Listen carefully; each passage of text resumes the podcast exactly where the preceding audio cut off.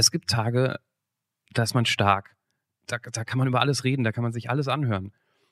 Aber es gibt auch Tage, da geht einem ziemlich viel sehr schnell nah und haut einen um. So geht es mir zumindest. Und wenn ihr dieses Gefühl kennt und heute einer dieser Tage ist, wo euch schnell was umhaut, weiß ich nicht, ob das der richtige Tag ist, um diese Folge von der Anruf zu hören. Denn wir reden heute mit Birgit und Birgit hat ähm, ihr Kind verloren. Und zwar, als es noch gar nicht geboren war. Naja, und das ist ein Thema, ich meine, ja, wenn einem das nicht nahe geht, was, was, denn, was denn dann? Also. Es war ein sehr intensives Gespräch darüber zu reden, wie man das annimmt, dass da im, im Bauch was, was Totes ist. Was ihr nahe ging, was uns auch nahe ging, war wir mehrfach das Thema streifen, wie wir es schon erlebt haben und wie man mit dem Tod klarkommt. Ähm, weil Birgit auch in der Hospizarbeit mittlerweile tätig ist. Wichtig ist noch, vielleicht vorher das noch einmal loszuwerden, weil ihr jetzt denkt, was kommt denn jetzt? Birgit war es wirklich wichtig, dass wir darüber reden. Die sagt, Mensch, über, so, über sowas reden Menschen viel zu wenig. Das, das muss man auch machen und das muss man auch aushalten. Ähm, und es ist eine traurige Folge, aber es ist eine gute, auch eine gute, eine gute Folge. Ja. Ein völlig unbekannter Mensch und ein Gespräch über das Leben und den ganzen Rest. Der Anruf. Folge 82. Mein totes Baby. Mit Johannes Sassenroth, Clemens Buchholz und mit. Hallo, hier ist Birgit. Hallo Birgit, herzlich willkommen zu deiner Folge von Der Anruf. Ja, schön. Wir freuen uns sehr, dich hier zu haben, weil wir haben gerade ungefähr 18 Mal versucht, deine Nummer einzugeben. Das war meine Schuld. Weil da so viele ähnliche Ziffern drin sind. Ne, ich ich, ich habe die Nummer, ich habe sie Clemens diktiert über, über Skype. Er sitzt ja in Berlin, ich in Frankfurt und Clemens hat immer, was, hä? Die neun jetzt nochmal? Nein. Ah. Null, Aber wir was? haben dich. Ja, genau. Sehr gut, hat ja alles geklappt. Puh, ich, ich mag nicht immer das Gleiche erzählen. Magst, magst du den Menschen, die vielleicht ganz neu sind bei der Anruf, kurz erklären, um was es geht jetzt? Es geht darum, dass ähm, ihr bei mir anruft in diesem Fall, also bei Leuten anruft, die ihr nicht kennt und noch gar nicht wisst, was da passieren wird und welche Geschichte euch erzählt wird. Oder was, welche Richtig. Themen in dem Gespräch. zu- Ja. Wir wussten bis eben noch nicht mal, ob ein Mann oder Frau rangeht, Ja. ob alt oder jung, Hund oder Katze.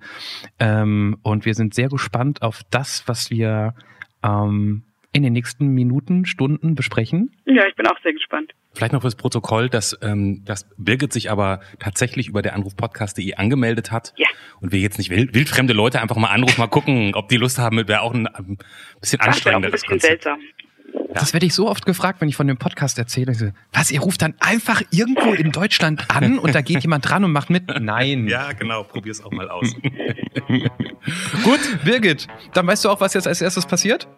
Ja, die Fragen für den Anfang. Der Erstkontakt. Birgit, wie alt bist du? 39. Wo wohnst du, Birgit? In der Nähe von Erlangen auf einem Dorf, also in Franken. Was ist dein Beruf? Ich bin in erster Linie freiberufliche Texterin und auch noch ähm, Puppenspielerin und Märchenerzählerin. Was mag sogar deine beste Freundin nicht an dir, Birgit? Mm, Ich glaube, meine beste Freundin kommt mit allem echt gut klar. Aber vielleicht findet auch sie meine, mein Chaos ein bisschen nervig manchmal. Was bereust du? Das, das, die Frage finde ich total schwierig, weil am Ende es natürlich trotzdem so ist, wer weiß, wie es gekommen wäre, wenn die oder jene Sachen ja, ja, so. das wissen wir alle, das wissen wir alle. Aber ähm, ich hatte in meiner Jugend mal eine sehr ungute Beziehung, auf die ich glaube, ich hätte verzichten können. Was war der schwerste Abschied in deinem Leben bisher? Mm. Also mein Vater ist vor einigen Jahren an Krebs verstorben. Das war ein sehr schwerer Abschied. Und ich hatte auch Schwangerschaften, die nicht gut geendet haben. Also ich habe ähm, im letzten Jahr ein Kind in der Schwangerschaft verloren, das also zu einem Zeitpunkt, wo man schon ähm, eine normale Geburt mehr oder weniger haben muss, um das Kind auf die Welt zu bringen. Und das möchte ich wirklich nicht nochmal erleben. Was macht dir richtig viel Spaß? Ähm, ich mache sehr gerne Musik. Das macht mir viel Spaß. Ich mache ähm, Live-Rollenspiel und ich mache äh, Geocaching.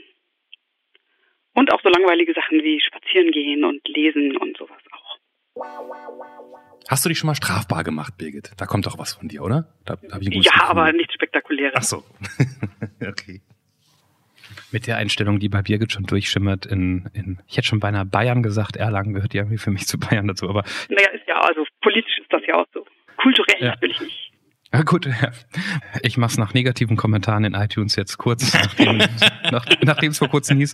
Der, der Johannes, der sagte immer, dass die Frage total intim wäre und ihn unangenehm wäre. Und dann fragt ihr nur nach dem Witz, das ist doch gar nicht intim und unangenehm. Ja, es war Doch, egal. doch, in Wahrheit ist das auch, es kann das auch ganz intim und unangenehm sein. Die ich Antworten manchmal. sind ganz unangenehm oft, aber ich frage ich frag jetzt einfach nur, kennst du einen richtig guten, lustigen Witz, Birgit?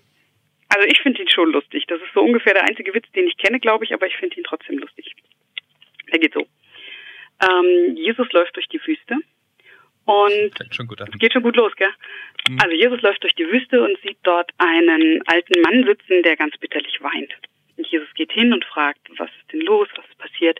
Und der alte Mann sagt, ich habe meinen Sohn verloren, den habe ich schon so lange nicht mehr gesehen und ich würde ihn gerne wiedersehen und finde ihn nicht mehr. Und Jesus fragt, ja, wie kann man denn den Sohn erkennen? Vielleicht kann ich dir helfen. Und er sagt, na ja, also zunächst mal hat er Nägel an Händen und Füßen. Und Jesus breitet die Arme aus und läuft auf den Mann zu und ruft Vater. Und der alte Mann springt auf und breitet die Arme aus und ruft Pinocchio. ja, Ich, ich, Gekauft. wie alt ist deine Tochter? 13. Wie findet die das, wenn Mama Live-Rollenspiele macht und irgendwie in, in Kluft rumläuft oder sieht die das gar nicht? Mm, doch, sie ist manchmal dabei. Also sie ist jetzt da nicht so irrsinnig begeistert davon. Ähm, und es wäre jetzt sicher unangenehm, wenn ich das jetzt hier im Ort machen würde, aber das tue ich ja nicht. Aber an sich findet sie es ganz gut. Oh, könnt ihr mir kurz helfen? Ich war gerade bei Live-Rollenspielen, ich dachte so, das Auge, wir reden von was ganz anderem, ne? Mm, Das Fast, also du meinst das schwarze Auge, ne? Das was schwarze man Auge, so zu Hause am, Ja, am genau. Tisch spielt und so. Ja, und Live-Rollenspiel ist im Prinzip das gleiche, nur in echt, also in, in Verkleidung im Wald mit Schaumstoffschwertern und so. Also für jeder, der da mitmachen möchte, denkt sich einen Charakter aus, den er verkörpert und Ja. besorgt sich die ganze Ausrüstung dazu, die man eben da haben muss und meldet sich zu einer Veranstaltung an. Und dort gibt es eine Spielleitung, die sozusagen das, das Setting vorgibt, also die entscheidet, was da so ganz grob passieren soll und stellt das dar. Und jeder reagiert dann darauf so, wie eben nicht ich als Birgit reagieren würde, sondern wie der Charakter reagieren würde, der, den ich da gerade verkörpere. Und auf die Weise bauen wir uns so über zwei, drei, vier Tage What? so eine Illusion auf, in so einer Fantasy-Welt zu leben. Gib, Das ist das. gib, kannst du mir mal ein Beispiel für eine konkrete Spielszene geben, damit ich es mir vorstellen kann? Also so ganz klassisch wäre, wir haben, also wir bauen da halt ein Zeltlager auf, meistens auf Pfadfinderplätzen ist das häufig, also ohne Mhm. Zuschauer. Und dann wäre jetzt so eine typische kleine Szene, ähm, Orks greifen das Dorf an. Und dann wären da eben verkleidete Leute als Orks, die dann einen Angriff auf dieses Dorf machen. Und dann kann ich entscheiden, ob ich da jetzt versuche zu kämpfen oder ob ich fliehe oder ob ich was auch immer. Und so geht das eben, also so geht eine ganze Geschichte weiter. Oder es taucht jemand auf, der eine geheimnisvolle Geschichte von einem Schatz irgendwo erzählt. Also das sind jetzt ganz platte Beispiele, aber so kann das sein und dann kann man rausfinden, vielleicht ist da eine Schrift, die man entschlüsseln kann und dann kann man die entschlüsseln und kriegt Hinweise, wo man jetzt diesen Schatz finden könnte und sowas. Und, und bist du da bei, bei, bei jedem Wochenende, wo man sich trifft, eine neue Person oder hast du so einen festen Charakter, den du spielst? Ähm, also man könnte, wann auch immer man will, eine neue Person machen. Äh, ich spiele schon sehr, sehr lange den gleichen Charakter. Ich muss noch, ich muss noch mal kurz ganz im Detail nachfragen, nur damit ich es wirklich verstehe. Ja. Ihr seid also Dass jetzt du in das nicht kennst, das wundert mich. Naja, ich kenne das so allgemein. Ich habe mich damit noch nie so ja, richtig, es gibt ja richtig wahnsinnig in viele, die das nicht kennen. so irgendwie schon mit beschäftigt, aber im Detail konkret. Ihr sitzt also jetzt in diesem, ihr habt da Erzähldorf und so und dann quatscht man, kocht irgendwie, labert ein bisschen. Und auf einmal ruft jemand, Achtung, die Orks greifen an.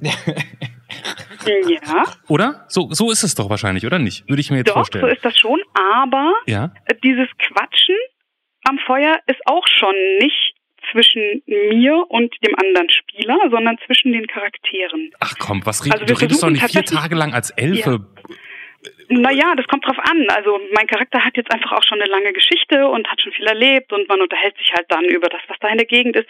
Also tatsächlich geht's wirklich darum, das ist auch das, was ich so interessant finde, wirklich für eine Weile so krass wie nur möglich aus dem Alltag auszusteigen. Das heißt, jeder hat so ein, also sozusagen, du redest ein ganzes Wochenende nur mit Leuten, die sich alle Charaktere ausgedacht haben. Ja. Also es gibt Leute, die treffe ich seit Jahren immer wieder und kenne den richtigen Namen nicht, weil ich immer nur mit dem Charakter zu tun habe und nicht mit der Person. Krass. Okay, ich will nur noch eine Detailfrage, um ja. das zu, zu, abzuschließen. Also, ihr sitzt da, ihr redet in den Rollen miteinander, mhm. dann kommt jemand und ruft, Achtung, die Orks greifen an. Ja. Jetzt hast du vorhin von so Schaumstoff, jetzt dann gehst du in dein, ja. dann überlegst du dir, okay, heute, heute kämpfe ich. Und dann gehst ja. du in dein Zelt, holst dein Schaumstoffschwert raus, ja.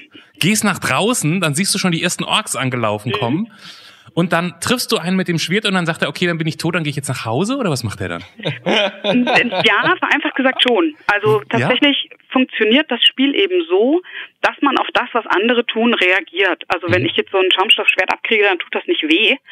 Das heißt, ich muss da natürlich nicht drauf reagieren, aber das funktioniert, das Spiel funktioniert eben so, dass ich drauf reagiere mhm. und dann halt mir den Arm halte oder was auch immer und, und eben auch irgendwann mal umfalle. Und ähm, tatsächlich ist es so, dass Charaktere da auch sterben können. Und mhm. wenn der Charakter tot ist, dann kann ich den nicht mehr spielen. Also gar nicht mehr. Nie, nie oder nur an dem Wochenende nie. dann? Wenn man es jetzt ernst nimmt. Wie, das heißt, Aber da hat sich in den letzten Jahren äh, eine Regel eingebürgert, die nennt sich die Opferregel und hat also bedeutet, dass jeder selber entscheidet, ob das jetzt der Charakter doch irgendwie gerade noch so überlebt. Also in ganz vielen das Situationen. Ist, das ist ja betrogen. Hallo, das ist nee, ja in echt. Betrogen, sondern kann man sich das in echt bitte schön auch aussuchen, wenn man einen Verkehrsunfall hat? Voll gut, da wäre ich voll dabei. Also es ist einfach hm, ja, ich würde das für mich überhaupt nicht ausschließen, je nachdem, wie die Situation ist, meinen Charakter, auch wenn ich den schon sehr lange spiele, da sterben zu lassen. Aber es gibt halt manchmal auch so ein bisschen doofe Situationen, wo man sagt, also nee, so jetzt nicht. Und dann schleppt sich der Charakter halt gerade noch zum Heiler oder so. Wow. Das ist ja irre. Wie oft machst du das im Jahr? Mm, nicht so oft, wie ich gerne würde.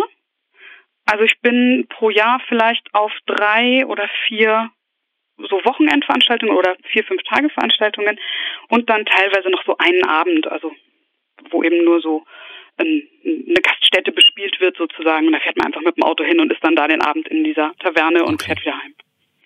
Das mache ich öfter mal. Dein Charakter, da wollte ich die ganze Zeit drauf raus. Dein Charakter, der offensichtlich stark genug ist, um die ganze Zeit zu überleben oder feige genug ist, ja, um immer ja, wegzurennen. Glaube, ja, vielleicht, vielleicht eher zweiteres, ich weiß nicht so genau. Ja, ganz kurz, wer bist du? Das ist eine Halbelfenbardin. Also eine Musikerin, eine Halbelfe. Es, es, es tut mir total leid, dass ich die ganze Zeit oft nee, immer so ein bisschen gelacht oder äh, äh so, laut ausgeatmet habe. Ich finde, ich, auf der einen Seite finde ich das ja total toll, dass, dass sich Menschen so einem geradezu anachronistischen Spielprinzip hingeben, mhm. drei Tage in irgendwas eintauchen und, und, und das mit Leben füllen und das so konsequent durchziehen und nicht mal kurz irgendwie eine halbe Stunde am Handy was daddeln. Das finde ich eigentlich super.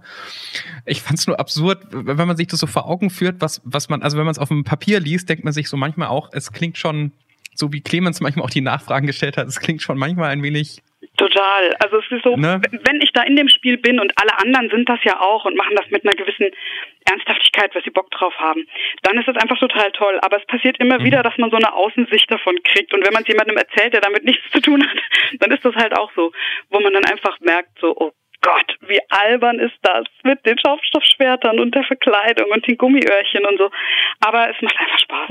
Ich, ich finde ich find ja immer, was, das ist halt so eine Szene, das ist so eine eigene Welt, da kann man von außen drauf gucken, das kann man irgendwie skurril finden.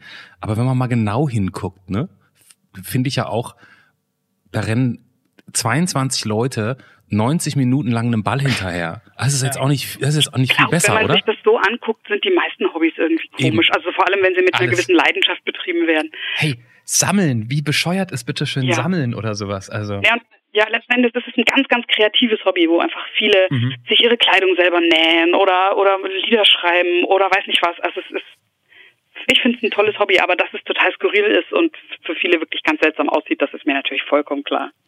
Und ich muss prinzipiell so eine Lanze brechen für, für diesen Bereich, weil das geht ja schon auch, viele Leute, die sowas machen, ne, die, die mögen ja auch eher also die, die mögen nicht gerade Scooter, wenn es um Musik geht, sondern vielleicht eher so Musik, die in Wacken läuft finde ich, geht, geht so in eine Richtung. Und weil vor kurzem äh, ein Familienmitglied so über Wacken hergezogen hat und satanistisch und, und so böse und so weiter. Ich glaube, es gibt wenig Szenen, die so nett, so freundlich, fast schon spießig im positiven Sinne, wie ähm, jeder soll glücklich sein, ähm, drauf sind, wie, wie diese Szene, die man in Wacken anfindet, die man auf, auf sowas findet wie bei Live-Rollenspiele. Da ist so,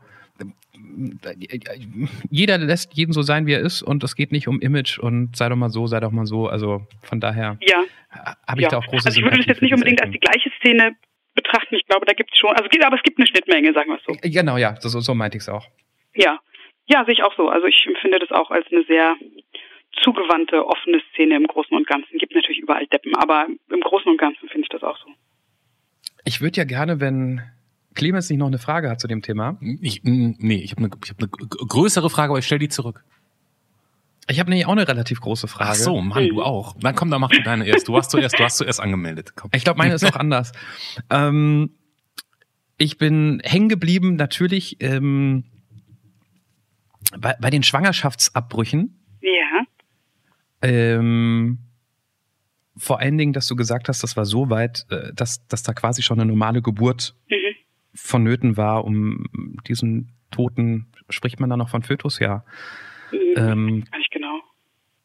Aus deinem Körper zu bekommen. Und ja. ich habe es ja zweimal miterlebt, wie, wie, was für eine Bindung man dann doch langsam aufbaut, wenn es mal über diese drei Monatsphase hinaus ist, mhm. äh, wo mhm. man sagt, alles kann auch schief gehen und man plötzlich dann schon über Namen nachdenkt und man findet so eine Wölbung am Bauch und man spürt was. Das muss das Schlimmste der Welt sein. Ist ganz schön kacke, ja. Ja, ist es auch. Also, ja, was soll ich sagen? Wie ist so ein Moment, wenn es plötzlich heißt, Birgit, es tut mir leid, aber ähm, das Leben in ihrem Bauch, was sich entwickelt hat, ist, ist jetzt tot? Es war noch ein bisschen komplizierter, also der Moment war ein bisschen anders. Ähm, der, also es hat sich im, im fünften Schwangerschaftsmonat hat sich einfach herausgestellt, es stimmt was nicht. Also es war nicht, das Kind hat gelebt, aber es war einfach klar, das ist zu klein und da ist irgendwie was komisch und man weiß nicht so genau und, mm, und irgendwas ist überhaupt nicht in Ordnung. Und dann ging erstmal so ein, so ein Ärzte-Touring los, um rauszufinden, was da, was da los sein könnte. Also das war einfach ein, ein Gendefekt, der mit dem Leben nicht vereinbar ist. Mhm. Und bis wir aber bis es einfach klar war und bis wir dann auch wussten, wie, wie wird es jetzt weiter laufen und dann auch irgendwann einfach wussten, okay, das, das Kind hat keine Überlebenschance. Äh, das hat einfach schon relativ lang gedauert. Also das heißt relativ lang, ich glaube zwei Wochen oder so, aber das ist echt elend lang in so einer Situation. Ähm, und dann war es irgendwann so, dass, also es war einfach klar, das Kind kann nicht überleben. Und es war aber nicht klar, wie lange dauert das jetzt noch. Oh Gott. Oder machen wir jetzt einen Abbruch? Also das sind ja dann die Möglichkeiten, die einfach da sind. Das Durchziehen bis zum bitteren Ende und halt schauen, wie lang es geht. Mhm. Oder halt nicht. Und ähm, das hat dann, ich muss wirklich sagen, zum Glück nicht mehr so wahnsinnig lang gedauert. Also das war dann dieses, dieses, das Kind lebt nicht mehr, das war dann gar nicht der große Schock. Sondern die Erleichterung, dass ihr keine Entscheidung mehr treffen müsst. Äh, ja, also wir hatten tatsächlich schon ganz knapp vorher die Entscheidung getroffen, das durchzuziehen und halt zu gucken, wie lange es dauert. Aber ich war dann ähm, sehr, sehr froh, dass das nicht noch acht Wochen oder keine Ahnung, wie lange gedauert hat, wo dann jeder fragt, ach und wann ist es denn soweit und so. Ähm, da, da war ich dann sehr froh, dass es dann einfach relativ schnell dann ging. Und hast, hast du dein Kind danach gesehen? Ja. Ähm, ich habe es nicht nur gesehen, sondern da, also da muss ich ein bisschen Werbung machen gerade mal, habe ich gar nicht viel damit zu tun, aber wir haben das in Anspruch genommen. Es gibt einen Verein, die heißen Sternenkind e.V. Und das sind äh, Fotografen, die arbeiten ehrenamtlich und da kann man, wenn eben sowas passiert oder wenn ein Kind kurz nach der Geburt stirbt oder so, ähm, kann man da anrufen und die, dann kommt einer von denen sehr spontan vorbei und macht Fotos, damit man Erinnerungen hat. Mhm. Das hatten wir damals gemacht.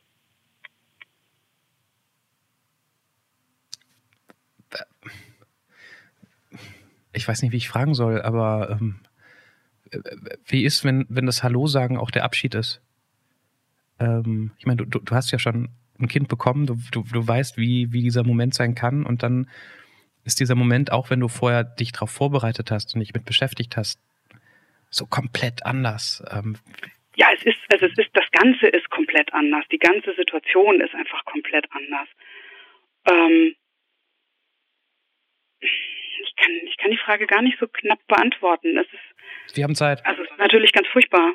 Aber es ist auch, also es geht einfach mit so vielen verschiedenen Emotionen einher. Also zum Beispiel auch einfach sowas wie eine totale Erleichterung, dass das geschafft ist. Mhm. Weil, ähm, also wie gesagt, es geht mit einer normalen Geburt dann irgendwann einher. Also nicht ganz normal, aber fast ganz normal. Und ähm, normalerweise steht man das halt durch in dem Wissen, es lohnt sich ja. Und das durchstehen zu müssen in dem Wissen, es lohnt sich ja nicht, sondern es geht einfach nur darum, dass das halt irgendwie vorübergehen muss. Hm, das ist schon sehr übel. In meinem Fall war es dann leider auch noch so, also normalerweise steht einem bei jeder Geburt eine Hebamme zu, egal ob das Kind lebt oder nicht. Also das ist einfach, das braucht man ja.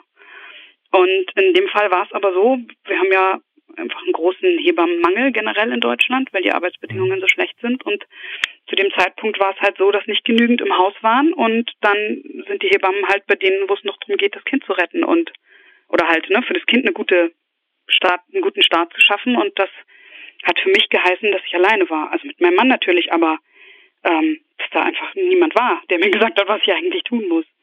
Und das war schon sehr übel. Das hat mir auch, das ist mir auch noch lange nachgegangen. Wie lange ist es jetzt, äh, wie lange ist es her? Ein gutes Jahr, ein bisschen mehr. Oh, okay. Kann man das sofort so annehmen? Was meinst du? Es ist natürlich traurig, ne? Auf jeden Fall. Aber weiß nicht. Viele Menschen, die ich kenne, die äh, davon berichten, dass jemand stirbt, ähm, erzählen mir von so langen Phasen des, das ist so ungerecht und warum und äh, kommen damit auch nicht so klar. Also man muss es ja auch erstmal verstehen. Also war bei mir auch so. Ich glaube, das ist auch, ich glaube, das ist auch generell so, dass man sowas nicht so einfach mal wegsteckt, sondern das, das trägt man halt mit. Also das, ja, gehört halt jetzt zu meiner Geschichte und es hat aber schon lang gedauert, bis ich da wieder gut auf die Füße gekommen bin. Mhm. Ich will, ich, ich, will gar nicht auch so, so da drin bohren, ähm, aber ich, ich habe kürzlich wieder festgestellt, ähm, dass man gerade beim Thema Kinderkriegen über alles Mögliche redet, halt nur nicht über die Sachen, die richtig beschissen enden können. Wie viele, wie, ich glaube, die, die, meisten Männer machen sich auch keine Vorstellung, wie viele Frauen Fehlgeburten haben, also noch in, in der frühen Phase, ne, in den ersten drei Monaten, wo es nicht auffällt. Irrsinnig viele, ja. Irrsinnig viele. Ähm, Jede dritte Schwangerschaft, soweit ich das weiß. Also ganz oft einfach so früh, dass man es noch gar nicht richtig bemerkt hat, ja. aber, aber wirklich, also irrsinnig viel. Euer Fall ist ja so ein bisschen Bestätigung dafür. Es ist ja auch oft so, dass es einen Grund hat. Also ich ja. denke auch immer, jedes Leben, was überlebensfähig ist, schafft es irgendwie raus. Ähm, aber es, es gibt auch Momente, wo, wo man den Grund vielleicht nicht kennt. Oder ähm, ich finde. Ich weiß nicht, ob es so immer so ist. Also oft bestimmt schon, aber ich, also ich weiß nicht, ob es immer so ist. Vielleicht ist es auch einfach manchmal Pech oder was ja, auch immer. Und, und viele fühlen sich, glaube ich, alleingelassen, weil sie wenig Geschichten darüber kennen, weil darüber redet man nun mal nicht. Ja, also ich war auch total überrascht, als das dann bei mir war und es war bei mir auch nicht das erste Mal, nur einfach so, also in dieser krassen Form das erste Mal, aber ich hatte vorher schon zwei Schwangerschaften, die einfach sehr früh dann beendet waren. Ähm, und wie viele, also wenn ich das erzählt habe, wie viele Frauen in meinem Umfeld dann gesagt haben, ja, hatte ich auch mal oder kenne ich auch oder hatte meine Schwester oder wie auch immer. Also es sind irrsinnig viele auch in meinem Umfeld, wo ich das wirklich gar nicht wusste. Also tatsächlich, man redet nicht so nicht so sehr viel darüber, ja.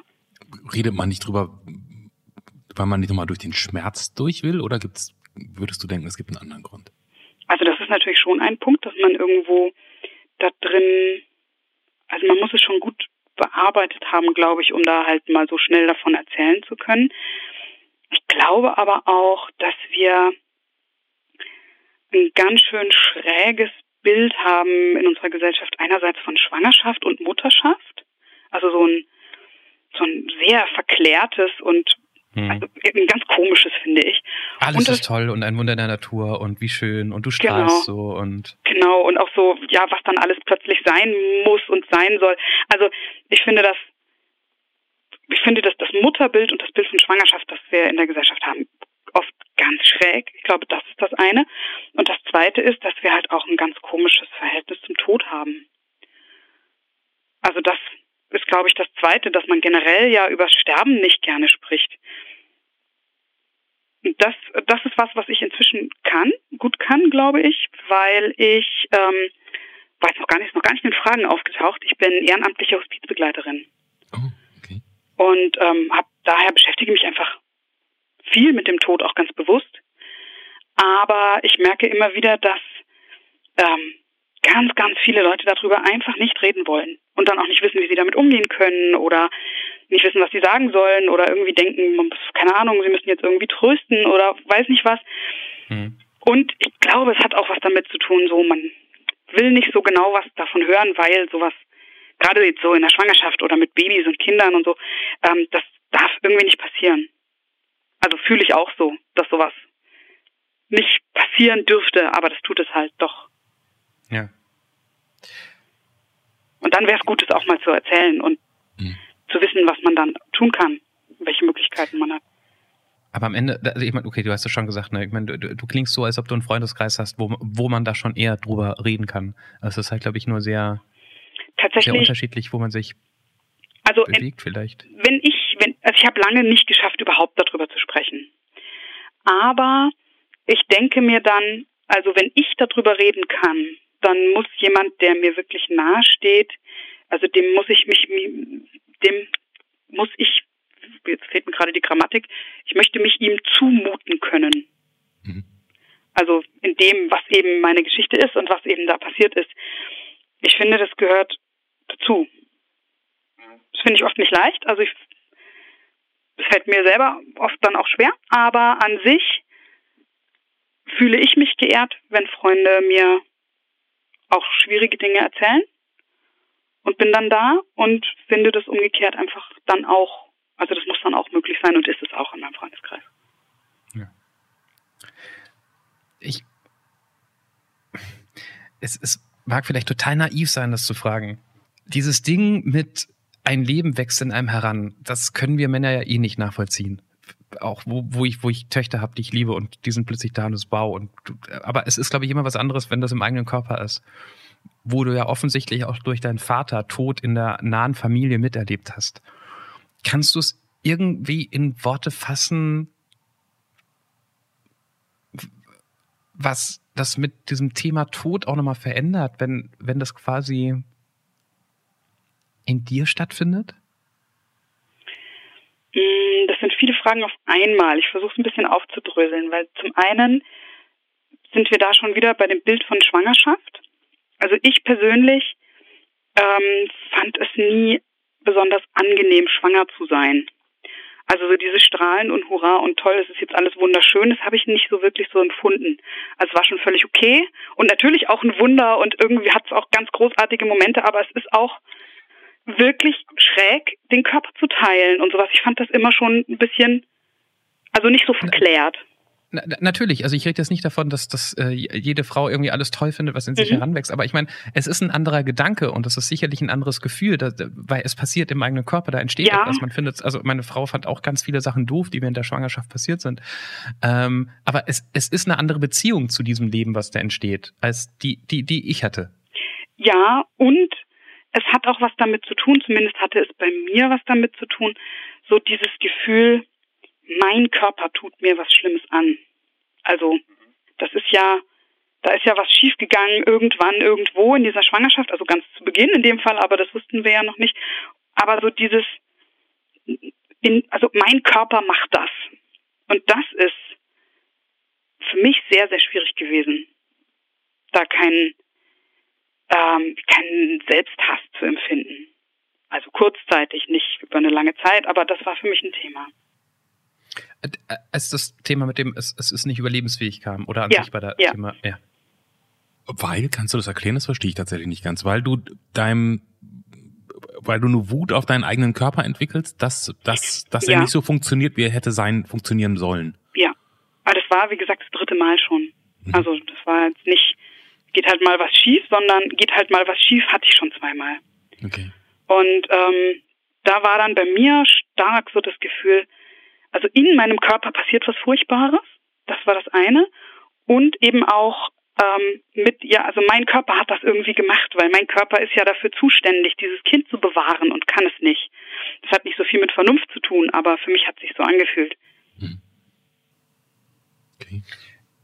Ich, ich frage auch das, ich, ich traue es mich fast nicht zu sagen, weil es so ähm, nichts ist im Vergleich zu dem, was du, da, du dadurch gemacht hast. Aber ähm, mein, meine zweite Tochter sieht ein bisschen anders aus als alle anderen, weil ihre Hand anders ist, egal. ähm, und in der Phase danach habe ich gemerkt, wie wichtig es für meine Freundin war, herauszufinden, ob sie schuld daran ist. Mhm, kann ich total nachvollziehen. Und ich, für mich war das so überhaupt gar kein Punkt. Weißt du, es ist, doch egal, wer daran, also ob, ob das jetzt genetisch vererbt ist oder nicht, das ist doch total egal. Aber ich habe gemerkt, wie wichtig das für sie ist. Und wir sind mittlerweile in einem Verein, wo wir andere Leute auch treffen, die ähm, ähm, Kinder haben mit ähnlichen Situationen. Und das hörst du immer wieder. Und wo ich gemerkt habe, okay, es ist für die, die, diese Frau, in deren Körper dieses Leben entstanden ist, immens wichtig, das auch herauszufinden, ob, ob sie, die da eigentlich die Aufgabe hat, das Kind rauszukriegen äh, und ne, Ja. irgendwie dran schuld ist. Deshalb habe ich Ja, kann ich jetzt da auch nochmal nachgefragt. Ja, ich glaube, das hat aber auch damit zu tun, da sind wir wieder bei dem Thema, wie gehen wir mit Schwangerschaften um? Also wenn man schwanger wird, dann hat man ja sofort erstmal eine Riesenliste, was man ab jetzt anders machen muss und nicht mehr machen darf und was man essen darf und wie viel Sport man machen darf und wie viel man zunehmen darf und wann man zunehmen darf und also einfach so alles, wie heißt das Badewasser sein darf und ob man noch in die Sauna darf. Also so jeder Lebensbereich ist plötzlich ein Stück weit davon geprägt, kann ich das jetzt machen oder schade ich damit dem Kind? Also ich weiß nicht, ob das irgendwie berechtigt ist, ob das tatsächlich, also ob das wirklich so gefährlich ist oder ob wir das übertreiben, aber das ist das, was zumindest bei mir und ich glaube bei vielen anderen Frauen auch einfach so ankommt. So, du musst jetzt das, das, das, das, das und das machen, damit deinem Kind nichts passiert. Und da ist die, dieses Gefühl, so ich könnte ja irgendwas falsch gemacht haben, ist da, glaube ich, naheliegend. Obwohl es, wie gesagt, nicht vernünftig ist, aber sowas hat ja mit Vernunft generell nicht so irrsinnig viel zu tun. Nee, dieses ganze Thema und was Leute darüber denken, hört ja mit der Geburt nicht auf. Da hä- da häng- hängt sich ja jeder rein. Ach, Ja. ihr stillt nicht. Ah, so, ah ja, Ja. okay. Ja. Oder zu lang oder in zu kurzen Abständen oder ach. ja. Okay, gut. Ähm, danke, dass ich nachfragen durfte. Ich glaube, es ist sicherlich kein, Ja, gerne. Ich melde mich, wenn ich was nicht beantworten kein, möchte. kein einfaches Thema. Je- Jetzt müssen wir aber im Prinzip direkt, du hast es gerade im Nebensatz erwähnt, du bist Mhm. ehrenamtliche Hostizbegleiterin. Ja. Hospiz, Hospizbegleiterin heißt, ne? Genau, ich weiß, ja. Das macht man, weil, Also das, ich habe das angefangen, nachdem ähm, mein Vater verstorben war. Mhm. Das war 2013 und ähm, da war die Situation so, also er hatte Krebs, aber die, dass sich das so verschlimmert hat, kam total plötzlich. Also auch für die Ärzte, die haben auch überhaupt nicht damit gerechnet, dass der jetzt stirbt. Und meine Mutter hatte meinem Vater versprochen, dass sie ihn nach Hause holt. Und das haben wir dann zum Glück gerade noch so für die letzten sechs Lebensstunden geschafft, ihn zu Hause zu haben. Und ähm, das war, also meine Mutter war dann da, einer meiner Brüder und ich. Und das war für uns natürlich sehr, sehr schwierig, aber auch sehr besonders und auch später dann in der Trauer einfach total wichtig, so dieses, wir haben alles richtig gemacht. Wir haben so das, da sind wir wieder bei diesem richtig und falsch machen, Mhm. aber vielleicht ist das was anderes. Also so, wir haben, wir konnten nichts gegen das Sterben tun, aber wir haben es so gestaltet, wie mein Vater das haben wollte. Mhm. Oder so, wie es gut war für Mhm. uns auch. Und das fand ich so wertvoll, dass ich dann ein Jahr später ähm, diese Ausbildung gemacht habe. Einfach mit dem Gedanken, das möchte ich auch anderen ermöglichen. Und auch ein Stück weit mit dem Gedanken, also ich sage immer, ich lerne von den Leuten, die ich begleite, wie das mit dem Sterben funktioniert. Weil ich so den Eindruck habe, also wir wissen einfach ja gar nichts darüber. Also der Normalmensch hat da eigentlich nie mit dem Sterben zu tun und wenn, dann in der direkten Familie und das kann man einfach wieder überhaupt nicht vergleichen. Aber einfach das mitzubekommen, wie sowas abläuft und was man da tun kann und wie man Menschen in der letzten Lebensphase auch einfach was Gutes tun kann, das finde ich total wertvoll und sollte eigentlich viel mehr zum Leben dazugehören. Und ich finde das für mich total hilfreich, da Sachen zu lernen. Wie, wie ist denn das? Also ich habe immer das Gefühl, ich habe das in den ersten zehn Folgen dieses Podcasts schon 50 Mal erzählt und danach zum Glück nicht mehr. Mhm. Ähm, ich stand sowohl beim Tod meiner Mutter wie beim Tod meines Vaters neben dem Bett. So, ja. Ich war bei beiden ähm, dabei. Ähm, und das sind, glaube ich, auch zwei Momente, die, natürlich mich auch geprägt haben, die werde ich nie wieder vergessen. Die waren sehr einschneidend. Ähm, ich war gut, das, die, die Situationen waren zum Teil dramatisch, aber dass ich in dem Moment dann doch da war, finde ich von heute auch, auch ein Geschenk. Mhm. Ähm, Punkt. Dass man dann aber sozusagen bei Menschen, du, sozusagen, du begleitest dann Menschen, die du dann ja erst kennenlernst oder ja. du gar nicht kennst. Also, und das finde ich irgendwie, als du das gerade erklärt hast, habe ich gedacht, ja, bis zu, dein, bis zu deinem Vater bin ich mhm. dabei. Ja. Danach den nächsten Schritt zu gehen, ähm, ist es nicht so, als wenn du, als, als, auch wenn man, als, du merkst schon, es fällt mir nicht ganz so einfach darüber zu reden, als wenn du durch diesen Moment immer wieder durchgehst? Nee, im Gegenteil. Ähm, also ich muss dazu ein bisschen einschränken, also, also anders anfangen. Erst erkläre ich ganz kurz, mhm. ähm, weil ihr vielleicht eine falsche Vorstellung habt, ich arbeite nicht in einem Hospiz, das denken okay. ganz viele, mhm. sondern äh, das ist eine ambulante Hospizarbeit in einem, in einem Verein und wir äh, gehen zu den Sterbenden hin. Also das heißt nach Hause oder ins Krankenhaus oder ins Pflegeheim. Mhm. Das ist also die Basis, die da ist und unterstützen eben die Menschen, die wir begleiten und deren Angehörigen dabei, das einfach so gut wie möglich zu gestalten. Das ist das eine von, von der Grundlage her. Ähm, und ich bin bisher durchaus auch bewusst nur bei ganz alten Leuten in Pflegeheimen gewesen, die zum Teil schon auch schwer dement waren. Und Entschuldigung. Und das ist sowas, da muss ich nicht mit dem mit der Tatsache, dass eine 95-jährige demente Person stirbt, muss ich einfach nicht hadern. Ja, okay. Das ist okay.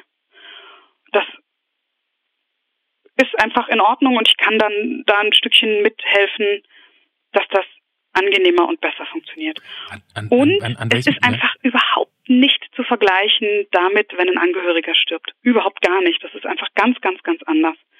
Ich begegne den Leuten anders und die, wenn sie dann sterben, natürlich gewinne ich die lieb zu einer, in einem gewissen Grade, aber die hinterlassen in meinem Leben keine Lücke. Mhm. Und das ist ganz anders. Und gerade dieses, dieser etwas distanziertere, professionellere Blick, der trotzdem liebevoll ist, aber gerade der ist einer, der in so einer Situation total fehlt. Mhm. In, Und dafür mache ich das. In, ich frage auch deswegen nach, ähm, ich habe damals tatsächlich, nachdem meine, mein Vater ist zuerst gestorben, meine Mutter ist ein paar Jahre später gestorben. Und danach hatte ich so ein Gefühl, dass ich jetzt irgendwas Sinnvolles machen muss. Ich weiß gar nicht so, das so ich, ich hatte, ich glaube, das war noch in der Trauer und vielleicht wollte ich da eigentlich auch raus und jetzt denken, ich, ich muss jetzt woanders wieder was gerade rücken mhm. und bin dann nicht zu einer Hospizgeschichte, aber zu was Ähnlichem gegangen, habe da vorgesprochen, habe mich da vorgestellt, habe gesagt, ich möchte hier dabei sein und die fanden das ganz großartig. Mhm. Äh, und dann bin ich nach Hause gegangen und habe mich da nie wieder gemeldet. Ähm, ich schäme mich ganz furchtbar dafür, die ganz überlebt haben und so. Ich habe danach, ich habe dann viel später gemerkt, so das war in dem Moment eigentlich das ganz falsch für mich und ich wollte da irgendwie wohin. Ähm, wenn du das jetzt machst, wenn du jetzt sagst, du gehst zu einer 95 Jahre alten äh, Frau, vielleicht ins, ins Altersheim, an welchem Punkt kommst du da an? Also jetzt mal ganz banal gefragt, hat die dann noch drei Stunden zu leben oder geht es dir einfach nicht gut und es kann in den nächsten vier Wochen sein? Oder? Also die längste Begleitung, die ich jetzt bisher hatte, war anderthalb Jahre. Die kürzeste war, da wurde ich angerufen, ob ich kommen soll und dann wurde ich, äh, also ob ich kommen kann und dann wurde ich angerufen, dass ich nicht mehr kommen muss, weil es schon zu spät war. Oh, also, okay. Also das ist total unterschiedlich. Prinzipiell kann man einen Hospizverein anrufen in dem Moment, wo, technisch gesprochen, eine Krankheit da ist, die das Leben verkürzen wird. Mhm. Ähm, oder halt bei, bei jetzt sehr alten Leuten, die jetzt nicht unbedingt eine spezifische Krankheit haben, da kann man einfach auch sagen, okay, die bauen jetzt gerade irgendwie stark ab oder es hat sich irgendwas geändert oder man hat halt doch irgendwie eine Demenz oder ein Herzleiden oder irgendwas, worauf man das aufbauen kann. Also das kann schon weit vorm Tod sein. Das hat natürlich den großen Vorteil, dass man dann in gewisser Weise eine Bindung aufbauen kann und dass ich dann, wenn es soweit ist, einfach weiß, was die Person mag oder auch nicht. Ähm, es kann aber auch sein, das ist gar nicht so selten, dass auch Leute wirklich sehr knapp anrufen, also so in den letzten Tagen und Stunden, weil sie da nicht mehr als Angehörige eben nicht mehr damit klarkommen und Unterstützung brauchen.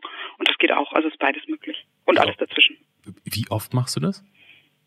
Ähm, ich mache das, also ich habe immer eine Begleitung gleichzeitig.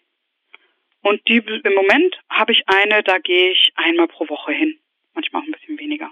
Oh, okay. Weil es da einfach gerade noch nicht Mhm. so akut ist. Die besuche ich jetzt einfach auch schon relativ lange. Ähm, und wenn jetzt diese Person verstorben ist, dann mache ich eine Weile Pause. Und dann werde ich irgendwann wieder angerufen, ob ich nicht diese und jene Sache übernehmen möchte. Und dann fange ich eine neue Begleitung an. Jetzt, jetzt hast du vorhin gesagt, dass wir in unserer Gesellschaft ja gerne nicht, nicht so gerne über Tod reden. Mhm. Das ist ein Thema, als das man gerne an die, an die Seite schiebt. Und ähm, du beschäftigst dich jetzt sozusagen ähm, auf freiwilliger Basis regelmäßig damit. Mhm. Was, äh, wie kann man danach, wie guckst du jetzt auf den Tod? Das hat verschiedene Facetten. Das eine ist, mir ist die Sterblichkeit von mir und von allen anderen um mich herum viel klarer. Und das macht mir ganz häufig Angst. Also ich bin sehr im Frieden damit, mit 90, 95 irgendwie friedlich in meinem Sessel zu sterben. Das finde ich total okay. Also jetzt aus der Abstandssicht, vielleicht sehe ich das dann mit 89 auch anders. Aber ähm, der Gedanke, es könnte ja ein Autounfall passieren oder eine Krankheit oder was auch immer und es könnte ja übermorgen vorbei sein oder in einem Jahr oder in fünf Jahren, ähm, damit bin ich gar nicht gut im Reinen. Und das habe ich präsenter, als ich das vorher habe. Das ist das eine. Das andere ist aber, mh, also die Sterbefälle, bei denen ich bisher dabei war, die waren friedlich. Durchweg alle. Gibt es natürlich auch anders, aber für mich ist das total tröstlich, einfach wahrzunehmen, das ist nicht so furchtbar, wie man sich das vorstellt. Da passiert nichts so Schreckliches, außer dass der Mensch natürlich dann nicht mehr da ist. Das ist natürlich für die Menschen direkt außenrum ist das natürlich wahnsinnig schrecklich. Aber das Sterben an sich ist nicht so furchtbar, wie man sich das so vorstellt, wenn man sich traut hinzuschauen. Hm. So empfinde ich es. Und das finde ich ganz tröstlich. Und ich habe das Gefühl, was heißt, ich habe das Gefühl, ich weiß es, wenn jetzt in meiner Umgebung ein Sterbefall wäre, dann wüsste ich einfach noch viel mehr, was zu tun ist. Also ich wüsste, wen ich anrufen kann und auf was man da achten muss für die Schmerzeinstellung und wie ähm, was was man alles gestalten kann, was man so als Durchschnittsmensch, der halt da einfach ganz selten damit zu tun hat, nicht weiß. Und das ist, glaube ich, total hilfreich. Hm. Okay. Bist du gläubig? Hm, Das ist ja auch wieder so eine schwierige Frage. Ich bin nicht christlich gläubig. Ich glaube schon, dass irgendwie irgendwas ist, aber ähm, ich will das für mich nicht in eine Religion fassen. Also ich würde sagen, ich bin in gewisser Weise ein spiritueller Mensch, aber ich bin, ich stehe Religionen im Allgemeinen sehr, sehr skeptisch gegenüber. Ich finde, da passiert ganz viel blöder Kram. Ich würde ja gerne meine Frage, die ich vorhin, die große Frage, die ich stellen wollte, wenn, wenn wir hier einen Cut machen können. Und ich glaube, dann wäre dieses, dann hätten wir heute ein komplett anderes Gespräch geführt. Sehr lustig. Nachdem wir dir vorhin diese ganzen Fragen gestellt haben, Ja. da habe ich gedacht, ich weiß gar nicht, ob du mit der Frage was anfangen kannst, weil ich kann mit ihr so wahnsinnig viel anfangen. Und also, du hast gesagt, du bist Texterin. Ich texte auch relativ viel. Ähm, du bist Märchenerzählerin, du machst diese Rollenspiele, du hast gesagt, dein, selbst deine Freundin, deine beste Freundin wird vielleicht manchmal so ein bisschen über dein Chaos meckern. Ja. Ähm, du bist nicht spießig, du bist nicht langweilig. Würdest du sagen, dass in der Birgit ein riesengroßes Kind wohnt? Total. Ja, voll. Das wäre wirklich ein komplett anderes Gespräch gewesen. Ja, total. Weil ich kenne das von mir. Weißt du, ich denke immer so, ich finde immer, ich weiß, ich sehe nicht so aus, ich wirke auch nicht so, glaube ich, meistens, aber ich finde, in mir wohnt ein riesengroßes Kind. Ja, voll. Oh, Ich finde das total gut. und, Also und ich von daher. spiele als ich- einfach unheimlich gerne und mache ganz viel Blödsinn und Quatschkrams. Einfach so, weil es einfach Spaß macht. Und hast du das denn, also ich habe damit sehr lang gehadert eigentlich. ich fand mich ganz oft so,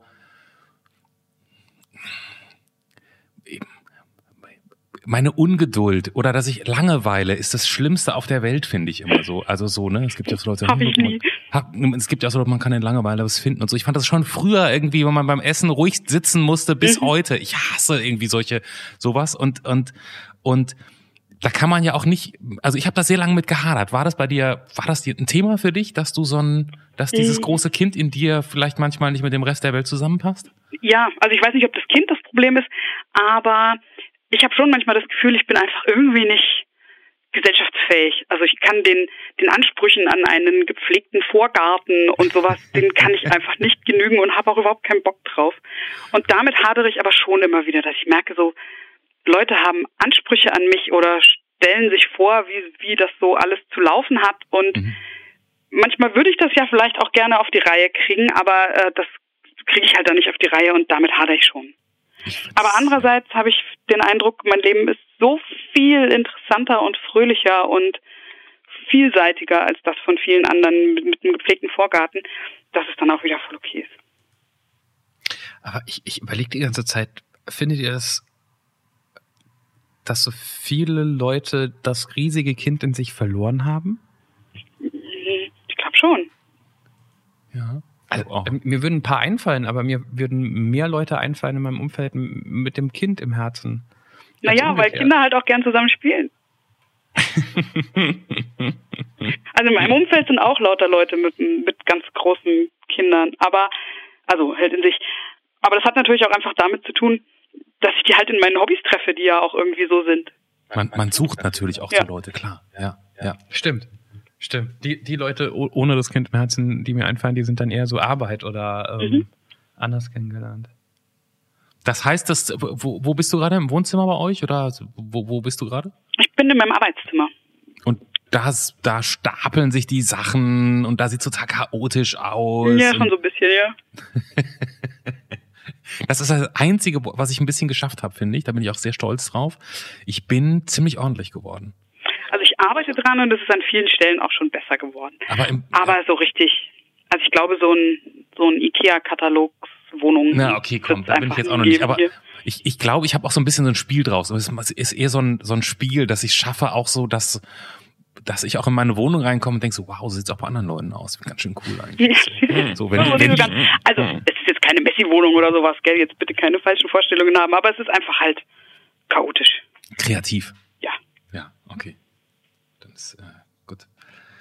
Jetzt würde ich noch mal kurz, äh, wenn es okay ist, ich würde noch mal kurz wissen, was textest du? Rein beruflich Mm, interessiert mich das kurz eben. Also Netztexte in erster Linie. Also ich schreibe für Blogs und schreibe Ratgebertexte und Newsletter und so Zeug in erster Linie. Wem erzählst du Märchen? Ähm, Kindern auf dem Weihnachtsmarkt in Innsbruck. Also da bin ich jedes Jahr für drei Wochen oder zweieinhalb oder wie sich's ergibt mit einem Freund zusammen, der dort die Kinderbühne macht. Und da machen wir dann jeden Tag fünf Vorstellungen mit Kaspertheater und Jonglage, an der ich nicht mitmache, das kann ich nicht, aber und dann eben Märchen auch noch. Ui. Und, und äh, Puppen hast du noch erwähnt. Und Puppentheater, genau, also Kaspertheater in dem Fall, klassisches Kaspertheater. Und dann hast du aber noch eine Familie und eine Tochter und du musst noch auf die Rollenspiele gehen. Und Mhm. wann machst du denn das alles? Ist, ist, ist die, Ja. hat, hat, die, hat die Birgit auch ein bisschen Hummeln im Arsch? Ja, Na gut, Birgit geht ja nur dreimal im Jahr auf, ähm, mittlerweile nur noch dreimal im Naja. Jahr auf Rollenspiele. Von Ja, aber zwischendrin schreibt sie dann Lieder und übt Gitarre dafür und, und arbeitet die Gewandung auf und so. Geht zu den Eintagesevents, in die Kneipe und so, ja. Ja, also da kommt schon, das ist schon aufwendig alles, aber es macht halt einfach Spaß. Wow. Und, und, und, und, da weiß ich gar nicht genau, was das ist. Dieses Geo, Geocaching. Mhm. Da ich kenne das immer nur mit, da versteckt irgendjemand Bücher und jemand anders sucht die. Ist das sowas ähnliches? Ja, letzten Endes ist das das. Also es gibt einfach überall sind Dosen versteckt von ganz, ganz, ganz klein, also so wie so ein Schraubenkopf ist so das Kleinste, was so üblich ist, bis hin zu Mülltonnen. Das ist das Größte, was ich so kenne bisher. Ähm, und da ist ein Logbuch drin. Und da stehen die Koordinaten, wo man eben da einen, einen Geocache findet, mit noch ein paar Informationen dazu, die stehen im Internet. Und dann kann man diese Koordinaten in der App eingeben und dahin gehen und eben dann das Versteck suchen. Und sich dann in dieses Logbuch eintragen. das ist eigentlich schon alles. Moment mal, das habe ich nicht ganz verstanden. Also es steht im Internet, ich, das ist ja so ein Satz von 1997, glaube ich, das sagt man so heute nicht mehr. Ja, Ja. ich bin halt auch keine 20 mehr. da gibt's irgendwelche, da gibt's irgendwelche Geocaching-Seiten. genau. Und da gehst du jetzt hin und dann steht da halt irgendwie 54 Grad, oh Gott, westlicher Länge äh, oder wie auch immer das heißt. Ja, genau. Also man kann halt, man schaut sich dann eine Karte an und guckt, wo in der Nähe ist denn was und ähm, da geht man halt dann hin. Und dann geht die, dann geht die Birge mit dem Spaten los. Nein, das ist nicht vergraben, Nein, weil, okay. nein, ähm, also das ist nicht vergraben, weil es nichts kaputt machen soll. Sondern das ist eben irgendwo, also ihr, ihr seid garantiert jeden Tag schon hundertmal an Geocaches vorbeigelaufen und habt es einfach nur nicht wahrgenommen. Wie die sehen sind die denn einfach aus? so getarnt, dass man es nicht gleich sieht, in irgendwelchen Ritzen drin oder äh, in Baumwurzeln irgendwo im so, Wald oder hinter einem Verkehrsschild oder so. Und ähm, man kriegt eben die ungefähre Position. Die ist halt bis auf ein paar Meter genau, je nachdem wie die Umgebung ist. Und dann sucht man dort. Und dann, also unauffällig, weil Leute, die da nicht beteiligt sind, sollen davon nichts mitbekommen. Und dann sucht man das also heimlich. Und wenn man den Schatz gefunden hat, holt man dieses Büchlein raus oder den, den Zettel und unterschreibt da und versteckt das wieder heimlich. Und trägt dann im Internet ein, dass man es gefunden hat. Und Und, schreibt noch dazu, wie es war oder was auch immer. Und wie viele Leute sind so im Schnitt, wenn du so ein Büchlein findest, dann, dann sind da schon äh, 100 Unterschriften drin, oder? Ja, also es gibt Leute, also ich habe ungefähr, ich mache das jetzt seit irgendwie drei Jahren oder vier Jahren, ich habe ungefähr 500 Caches gefunden bisher. Und das ist aber nicht viel. Also es gibt Leute, die haben 10.000 oder noch mehr. Und dann kannst du dir vorstellen, also da kommt schon was zusammen. Moment mal, Das du hast schon, du hast schon 500 von den Dingern gefunden. 500 von Ist das dann auch Dingern, sowas, wo du deine Tochter zum Klavierunterricht bringst und sagst, sorry, wir müssen nur noch mal kurz links in den Wald? Mm, Also zum Reiten, aber ja. ja, also die Pinkelpausen auf der Autobahn, die werden zum Teil danach gestaltet, auf welcher Raststätte jetzt ein Cache liegt. Ach komm. Ich, ich, ich merke gerade, ich, ich habe die ganze Zeit zugehört jetzt am Ende, weil irgendwie ich bin noch ein bisschen, also Clemens äh, bereitet hier ähm, Ich ähm, den- ein, ein ich- Papier vor. Mhm. Redet doch bitte noch kurz, ich habe zum ersten Mal, das ist die wievielte Folge jetzt, Johannes? Ist es die, sind wir bei 80 irgendwann? Zwei- 82. Der 82. Folge habe ich nicht das Glas mit dem Pinsel vorbereitet. Ich bin gleich, wie- ich schäme mich sehr und bin gleich wieder da. Ähm, ihr redet noch ein bisschen. Ja, ja. Ich, ich habe eh gerade gemerkt, dass für, für mich irgendwie die Folge schon vorbei ist. Äh, gut, dass Clemens jetzt nicht mehr zuhört. Ähm, weil ich das Gefühl hatte, dass jeder von uns irgendwie mal eine brüchige Stimme hatte. Sowohl du vom Erzählen her, Clemens auch. Ich hatte Pippi äh, ein bisschen in den Augen beim, beim Zuhören. Mir ist klar geworden, dass so bestimmte Sachen ich mit Clemens auch noch nie richtig durchdiskutiert habe und wir da ein nie ins Detail gegangen sind. oder? Bitte? Also dann ist doch ein gutes Zeichen, dann ist es interessant gewesen und in die Vollen. Ja, ja, ja, ja, ja, ja. Und also deshalb habe ich mich nur na, nach dem großen Thema Tod gar nicht mehr so oft ähm, eingeklinkt, weil, weil irgendwie ich, ähm, ich erstmal klarkommen musste mit einem und, und gar keine weiteren Fragen hatte ähm, und habe nur zugehört. So. Von daher ist der richtige Moment, dass jetzt Clemens hoffentlich bald wieder zurückkommt mit dem Wasser. Ähm, und ein Bild malt. Ähm, ihr wisst Bescheid, unser Jetzt ist nicht euer Jetzt. Ihr könnt das Bild, das Clemens gleich erst malen wird, ähm, jetzt schon auf der Anrufpodcast.de sehen und gleich mitinterpretieren, was Clemens gemalt haben wird. Äh, Farben bräuchte ich von dir, Farben. Ich hätte gerne Rot, Orange, Gelb und Schwarz. Oh, da hat sich jemand vorbereitet. Ja, Rot. naja, das sind ja also der Witz und die Farben. Wenn man sich da nicht Gedanken macht, dann weiß ich ja. Ja, stimmt eigentlich. Das stimmt. So, Achtung, hier kommt Birgits Bild.